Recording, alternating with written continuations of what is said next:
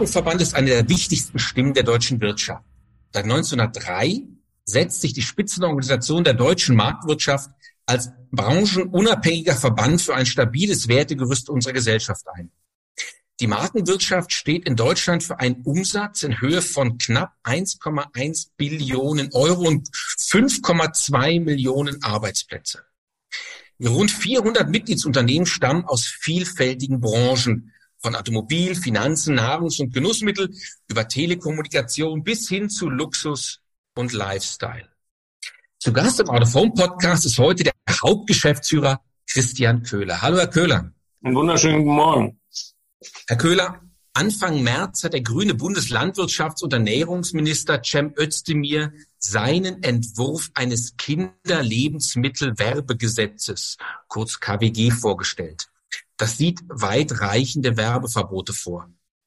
Wie geschockt waren Sie, als Sie zum ersten Mal von den Vorschlägen gehört haben?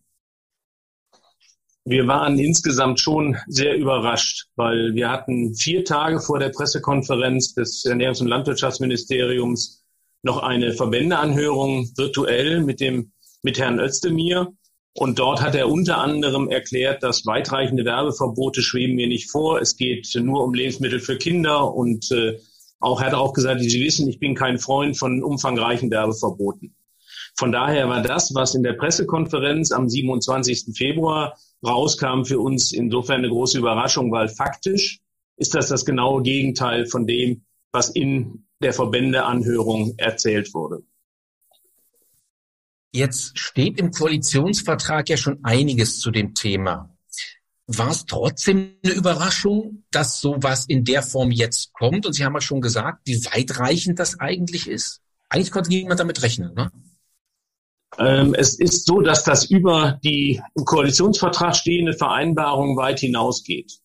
Das hat verschiedene Elemente. Ähm, das, was jetzt auf dem Tisch liegt, bedeutet faktisch ein Werbeverbot für ungefähr 70 Prozent aller Lebensmittel und zwar mehr oder minder an alle äh, Kreise der Bevölkerung, weil der Zeitraum von 6 bis 23 Uhr dort vorgesehen ist. Und damit ist es eben nicht so, dass nur die sogenannten Produkte mit High Fat Sugar Salt, wie das im Englischen heißt, oder eben in Deutsch mit hohem Salz, Zucker oder Fettanteil, dass die betroffen sind, sondern tatsächlich alle. Weil das zweite Element, was dort drin äh, steht, ist die, der Bezug auf die WHO, also die Weltgesundheitsorganisationsvorgaben. Und diese sagen zum Beispiel, dass Produkte mit einem Salzgehalt von über einem Prozent nicht gesundheitsförderlich sind. Und äh, das erreichen sie äh, in aller Regel sehr, sehr schnell. Und dementsprechend kommt es am Ende faktisch auf 70 bis 80 Prozent aller Lebensmittel läuft es hinaus, die verboten wären, was, was Werbung zwischen 6 und 23 Uhr angeht. Jetzt haben Sie bei sich im Verband ja alles, was Rang und Namen hat, aus der Lebensmittelbranche versammelt. Was hieße das dann für Ihre Mitglieder, wenn die Vorschläge so umgesetzt würden? Das wäre ehrlicherweise eine wirkliche Katastrophe weil es geht äh, auch darum, dass die notwendigen für die Transaktion und Transformation der Gesellschaft und der Wirtschaft notwendigen neuen Produkte und Innovationen auch nicht mehr beworben werden könnten. Das heißt, sie haben quasi einen Stillstand und sie haben insbesondere, wenn Sie sich multinationale Unternehmen anschauen, mit Sicherheit äh, die, das Ergebnis, dass diese einen großen Bogen um Deutschland machen. Das heißt, wir bekommen die Innovation, die wir gerne hätten. Wir bekommen zuckerreduzierte, salzreduzierte Produkte nicht mehr, weil sie nicht beworben werden können, etc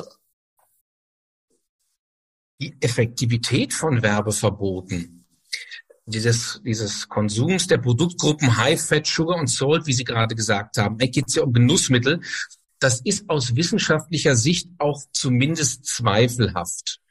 Werbung hat zwar einen Einfluss auf das Konsumverhalten, ja klar, das soziale Umfeld und die Sozialisation der Jugendlichen prägen das Essverhalten aber wesentlich stärker. So ist zumindest der Stand, den ich so aus der Forschung kenne. Und das zeigt auch ein Gutachten des Instituts für Marken- und Kommunikationsforschung der ERPS in Wirtschaft und Recht. Gibt es aus Ihrer Sicht überhaupt eine valide wissenschaftliche Grundlage für den Vorstoß? Ist Ihnen was kommuniziert worden, warum man das jetzt so macht? Also wir bitten immer wieder in den Gesprächen darum, dass uns die äh, wissenschaftlichen Studien mitgeteilt werden, auf die man sich bezieht, weil tatsächlich ist es so, dass uns äh, Studien, die den direkten Zusammenhang zwischen Werbung und äh, zum Beispiel Fettleibigkeit von Kindern oder ähnlichem ähm, herleiten, dass wir diese nicht kennen. Die Studien, die dort von äh, in der Studie von Professor Esch von der Apps analysiert worden sind, äh, kommen zu demselben Ergebnis. Das heißt, ihre, ihre Erinnerung, nämlich, dass die äh, wesentlichen Faktoren in anderen Bereichen liegen, wie zum Beispiel soziales Umfeld, ähm, haben sich dort bisher aus unserer Sicht immer nur wieder bestätigt. Jetzt eine komische Frage, aber soll denn Gesetzgeber überhaupt Verbote erlassen dürfen, die auf so wackeligen Beinen stehen? Also wenn es keine wissenschaftliche Evidenz gibt? An eins glaube ich, dass es absolut notwendig ist, dass wir eine evidenzbasierte Politik haben. Und äh, von daher ist es sehr, sehr fraglich und sehr, sehr problematisch, wenn man ohne Evidenz zu haben, aus Glaubensüberzeugung, Ideologie oder ähnlichen Gründen entsprechende politische Wege beschreitet. Das größere Problem in dem Zusammenhang ist aber eben auch dann die Frage, wie wäge ich denn zwischen den äh, positiven oder vermeintlich positiven und den negativen Wirkungen einer solchen Gesetzgebung ab? Und da kann ich nur sagen, ist das, was da jetzt auf dem Tisch liegt, definitiv in keiner Weise geeignet, unterschiedliche Interessen gegeneinander abzuwägen. Jetzt gibt es ja wenig Menschen in Deutschland, die so viel Ahnung von Marke haben wie Sie. Sie sozusagen, Sie leben das Thema ja. Markenführung braucht eine stringente und kontinuierliche, auch eine werbliche Kommunikation. Wie sehr sehen Sie eigentlich die Marke als Marke bedroht, wenn die Bundesregierung gesetzgeberisch in so eine Markenkommunikation eingreift? Wir, wir sehen tatsächlich die Marke und äh, die Zukunft von Markenunternehmen bedroht, äh, weil diese nicht mehr in der Lage sind, Innovationen in den Markt zu bringen, weil diese nicht mehr in der Lage sind, entsprechend für ihre Produkte zu werben, weil das ist das, wovon Marke lebt. Marke lebt von Differenzierung. Das heißt, von dem deutlich machen, warum ich mit meiner Marke und meinem Angebot besser bin als Marke B oder C. Und das ist ein ganz wesentlicher Bestandteil und auch ein, ein Grundfest tatsächlich unserer Wirtschaftsordnung, wenn es um Fortschritt geht, wenn es um weitere Entwicklung geht, wenn es darum geht, eben Innovationen voranzutreiben. Sollte so ein Gesetzgeber sowas überhaupt dürfen? Werbung treiben, die Produkte herstellen, vertreiben, die ja ohne Einschränkung frei verkäuflich sind, vorschreiben, was und wie sie kommunizieren wollen? Ich glaube, dass es auf der einen Seite sehr wohl Gründe geben kann, warum besonders schutzbedürftige Verbrauchergruppen auch besonders geschützt werden müssen. Das ist aber auch der Grund, warum gerade die Markenunternehmen, insbesondere auch die in der Süßwarenindustrie, aber auch in anderen Bereichen äh, dort bereits seit Jahren Selbstverpflichtungen abgegeben haben, dass sie eben bei der Schaltung von an Kinder gerichteter Werbung diese eben nicht als Ziel ihrer Mediapläne, also ihrer werblichen kommunikativen Umsetzungen ansehen, sondern ganz im Gegenteil äh, davon Abstand nehmen. Das hat, zumindest nach den Zahlen, die wir gesehen haben, bisher sehr gut funktioniert. Und gleichzeitig haben die werbenden Unternehmen im Jahr, äh, im Juni 2021 nochmal unter der alten Bundesregierung diese Zusage sogar insgesamt verschärft und umfassender gestaltet. Und das ist sicherlich eine ganz, ein ganz wesentlicher Faktor, dass äh, die Unternehmen sehr wohl in der Lage sind und auch bereit sind, äh, Verantwortung zu übernehmen und dies auch tun, aber dass es dafür eben keine Verbote benötigt. Soziale Marktwirtschaft lebt von freiem Handel und freier Kommunikation über Waren und Dienstleistungen. Gerade Kommunikation ist mir jetzt als Kommunikationswissenschaftler und Medienfritz immer besonders wichtig. Ist es übertrieben, wenn ich befürchte, dass hier ein Grundpfeiler unserer Demokratie in Frage steht, die freie Meinungsäußerung? Ich würde Ihnen in meiner Bewertung zustimmen, weil tatsächlich ist die freie Meinungsäußerung ein hohes Gut und das gilt eben nicht nur für Privatpersonen in der, in der persönlichen Kommunikation, sondern es gilt natürlich auch für Unternehmen und genau dieses Recht auf freie Meinungsäußerung, auf Kommunikation muss geschützt werden und ist es ja auch. Und von daher ist es ganz wesentlich, und ich habe das vorhin äh, schon erwähnt, dort zu schauen, wie denn der Ausgleich zwischen einer möglichen Einschränkung äh, bei der Durchsetzung des Rechtes einen ähm, in der Auswirkung auf den anderen aussieht und dementsprechend dort, dass man dort sicherstellt, dass man ein Gleichgewicht erreicht. Und äh, dieses Gleichgewicht ist sicherlich bei einem Werbeverbot in der umfassenden Form, wie es hier vorgestellt wird, definitiv nicht mehr erreicht. Jetzt sind wir ja in Deutschland und die Werte unserer deutschen Gesellschaft fußen ja sehr auf der Aufklärung, Bildung, Selbstverantwortung, Entscheidungsfreiheit. Ist es sehr pathetisch, wenn ich behaupte, dass was hier auf uns zukommt, eine dumpfe Verbotsgesellschaft ist? Die Sorge der Verbotsgesellschaft ist, glaube ich, in diesem konkreten Fall sehr berechtigt. Ähm, denn aus unserer Sicht ist es so, dass der Souverän, nämlich der Bürger, ähm, eben nicht nur am Wahltag die entsprechende Verantwortung und auch das Recht ähm, ausüben kann, sondern dass er eben als Verbraucher, und das ist ja dieselbe Person, eben auch genau in der Lage sein sollte, eigenverantwortliche Entscheidungen zu treffen. Und davon haben wir uns natürlich, gerade wenn es um Verbotsdiskussionen geht, meilenweit entfernt, weil das heißt quasi ja nichts anderes, als dass ich dem Verbraucher das Recht und die eigenständige Verantwortung abspreche, für sich die Entscheidung zu treffen. Und ich glaube, das ist ein, ein Riesenproblem. Jetzt kann man diskutieren, dass gerade bei, bei Kindern, und deshalb gibt es diese Selbstverpflichtung auch, jetzt mal der herstellenden Unternehmen, dass dort die Entscheidungsfähigkeit halt noch ausgeprägt werden muss. Und ich glaube, das ist ein ganz wichtiger Punkt. Aber es ist eben auch genauso wichtig, dass die Jugendlichen über Medienerziehung und Medienbildung daran geführt werden, selbst zu beurteilen, wie sie mit kommunikativen Botschaften in welchen Medien auch immer umgehen. Ich glaube, dem liegt ja auch so ein Menschenbild zugrunde, was eines ist, was so, wie sagt man so schön, unverantwortliches Handeln in Anführungszeichen versucht gar nicht erst möglich zu machen.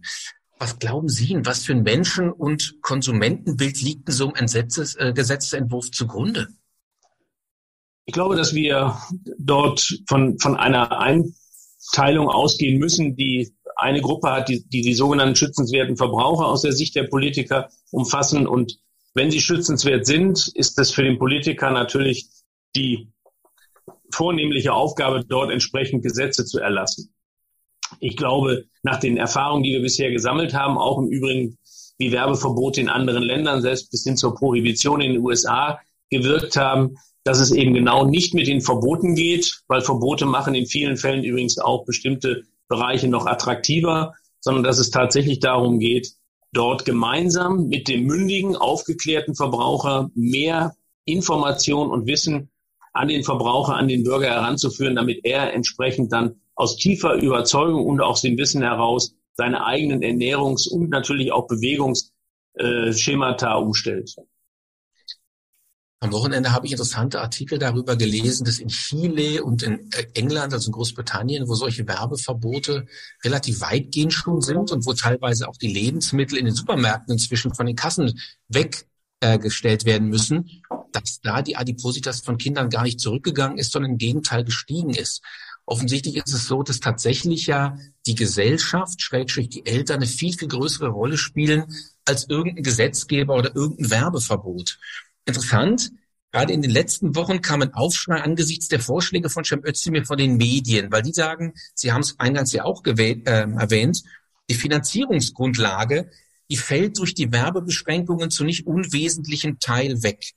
Markenkommunikation braucht Medien. Wir alle brauchen Medien.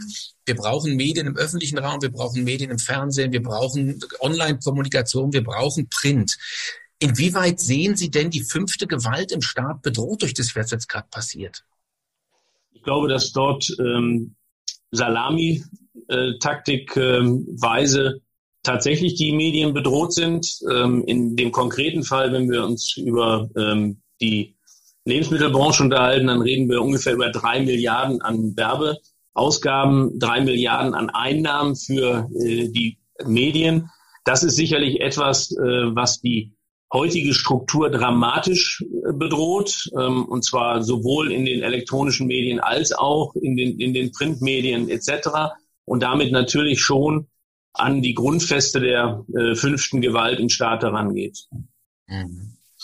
Sie haben es vorhin schön formuliert. Wir alle sind uns ja einig, dass wir Kindern, die an krankhaften Übergewicht leiden, helfen müssen. Und ähm, der Cem Özdemir hat an seiner Anhörung ja auch gesagt, darauf zieht das Gesetz eigentlich im Kern ja ab. Jetzt habe ich mal geguckt, was Sie im Vorfeld so kommuniziert haben und Sie werben ja für eine ehrliche und konstruktive Auseinandersetzung mit den wirklichen Ursachen für Fehlernährung und den daraus resultierenden Krankheits Bildern für Kinder. Das haben Sie gerade eben ja auch schon mal deutlich gesagt. Was können denn Markenartikler, was kann die Werbewirtschaft tun, um positiv auf Betroffene und auf die Eltern einzuwirken, die offensichtlich ja der Hebel sind, um sowas langfristig zu verhindern oder gegenzusteuern zumindest? Das, was wir als Ansatz formuliert hatten, ist ein Kindergesundheitspakt für Deutschland. Äh, es gab, und daran war ich im Jahr Anfang der, der 1000, der Nullerjahre, wie das so schön heißt, persönlich auch beteiligt. Es gab ähm, eine Plattform Ernährung und Bewegung. Die wurde damals ins Leben gerufen, um genau diese vielfältigen Aspekte und auch die vielfältigen Faktoren positiv mit in die Strategien einbauen zu können. Äh, dort ging es zum einen natürlich um eine wirksame Aufklärung, es ging auch um gute Ernährungsbildung, es ging um Bewegungsangebote. Das, was uns damals fehlt, und deshalb glaube ich, haben wir heute eine deutlich bessere Chance, waren die kommunikativen Plattformen, die wir heute über soziale Medien ja haben. Das heißt, heute kann ich halt viel leichter über eine positive Initiative in Wuppertal berichten und andere zum Nachahmen und äh, zum Mitmachen animieren. Das war damals äh, eben noch nicht entwickelt und deshalb bin ich der festen Überzeugung, dass wir genau diesen Kindergesundheitspakt entsprechend äh, anregen und auf, aufgleisen sollten, um wirklich das Problem an den Wurzeln anzugehen. Da kann ich tatsächlich die Unterstützung der Außenwerbung zusagen, weil natürlich alle ein Interesse haben, glaube ich, Menschen zu helfen, in dieser Gesellschaft besser zu leben. Und edukativ, glaube ich, kann man gar alle Medienkanäle nutzen, auch die Außenwerbung, um zu sagen, wir bringen was voran, wir schaffen es sozusagen, eine Phalanx zu schmieden gegen solche Fehlernährungen. Ein Buzzword der letzten Jahre ist Purpose, also Haltung von Unternehmen. Sie haben ja schon einiges davon deutlich gemacht. Ist es an der Zeit, wie Sie gesagt haben, Anfang der Nullerjahre eine Handlungsoffensive der deutschen Markenartikler und Medien anzustoßen, um für eine gesunde Ernährung zu werben? Müssen wir sagen, Herr Minister, jetzt legen wir gemeinsam los? Also Art eins glaube ich, dass wir es nur gemeinsam hinbekommen werden und nicht gegeneinander. Das war auch der Grund, warum wir Herrn Özdemir diesen Vorschlag bereits in der Anhörung gemacht haben. Ähm, das, was glaube ich wichtig ist, ist, dass wir für uns auch entscheiden, gibt es eigentlich gesunde und ungesunde Ernährung? Ja, die gibt es, aber liegt das an dem, was ich konsumiere oder im Wesentlichen an den Mengen, was ich davon konsumiere? Weil äh, die Fakt, das Faktum aus der Medizin äh, und aus der Pharmazie ist ja immer, dass äh, die Dosis das Gift macht. Und ähm, von daher gibt es ja, ich sag mal, vielfältige wissenschaftlich basierte ähm, Entwicklungen und auch Erkenntnisse, die deutlich machen, es gibt diese Ernährungspyramide, wo zum Beispiel äh, die süßen Dinge äh, ganz oben stehen, also als etwas, was eben nicht für die tägliche äh, oder alleinige Ernährung geeignet ist. Ähm, und von daher gehört das sicherlich dazu, auch zum Verwöhnen und zum Genuss, aber es ist eben nicht ein Basislebensmittel, aber es ist trotzdem ein Lebensmittel. Und wenn es wirklich in großem Maße ungesund wäre, dann würde es in Deutschland normalerweise auch nicht verkauft werden dürfen. Und wenn Sie schauen, Sie haben über Purpose gesprochen, es gibt halt viele Unternehmen, die, und das sind, ob das jetzt Süßwarenhersteller sind, ob das Eiscremehersteller sind oder andere, die eben bei der Selbstverpflichtung sehr, sehr weit vorne dabei waren, die auch sogar heute sagen, wir würden noch äh, umfassender in dem Bereich vorgehen aus unserer eigenen Verantwortung. Äh, nichtsdestotrotz brauchen wir am Ende eben die Aufklärung. Wir brauchen auch zum Beispiel die Sportvereine. Wir brauchen viele andere, die dort entsprechend mit, mithelfen und mitmachen, um das Problem ein für alle Mal zu lösen, weil ehrlicherweise die Industrie hat auch kein Interesse an, an fettleibigen oder dicken Kindern. Ganz im Gegenteil, die Industrie, die Ernährungsindustrie, in dem Fall nicht nur die Markenwirtschaft, hat ein großes Interesse daran, die Bevölkerung gesund zu ernähren. Ich glaube, das ist eine super Quintessenz und sehr sinnvoller Ausblick, wo man sagt, wir, wir schaffen eine Handreichung zwischen Markenartikeln, Medien und Politik, um gesellschaftliches Problem gemeinschaftlich anzugehen. Herzlichen Dank, Herr Köhler. Danke Ihnen. Das war Christian Köhler, der Hauptgeschäftsführer des Markenverbandes im Out of Home Podcast.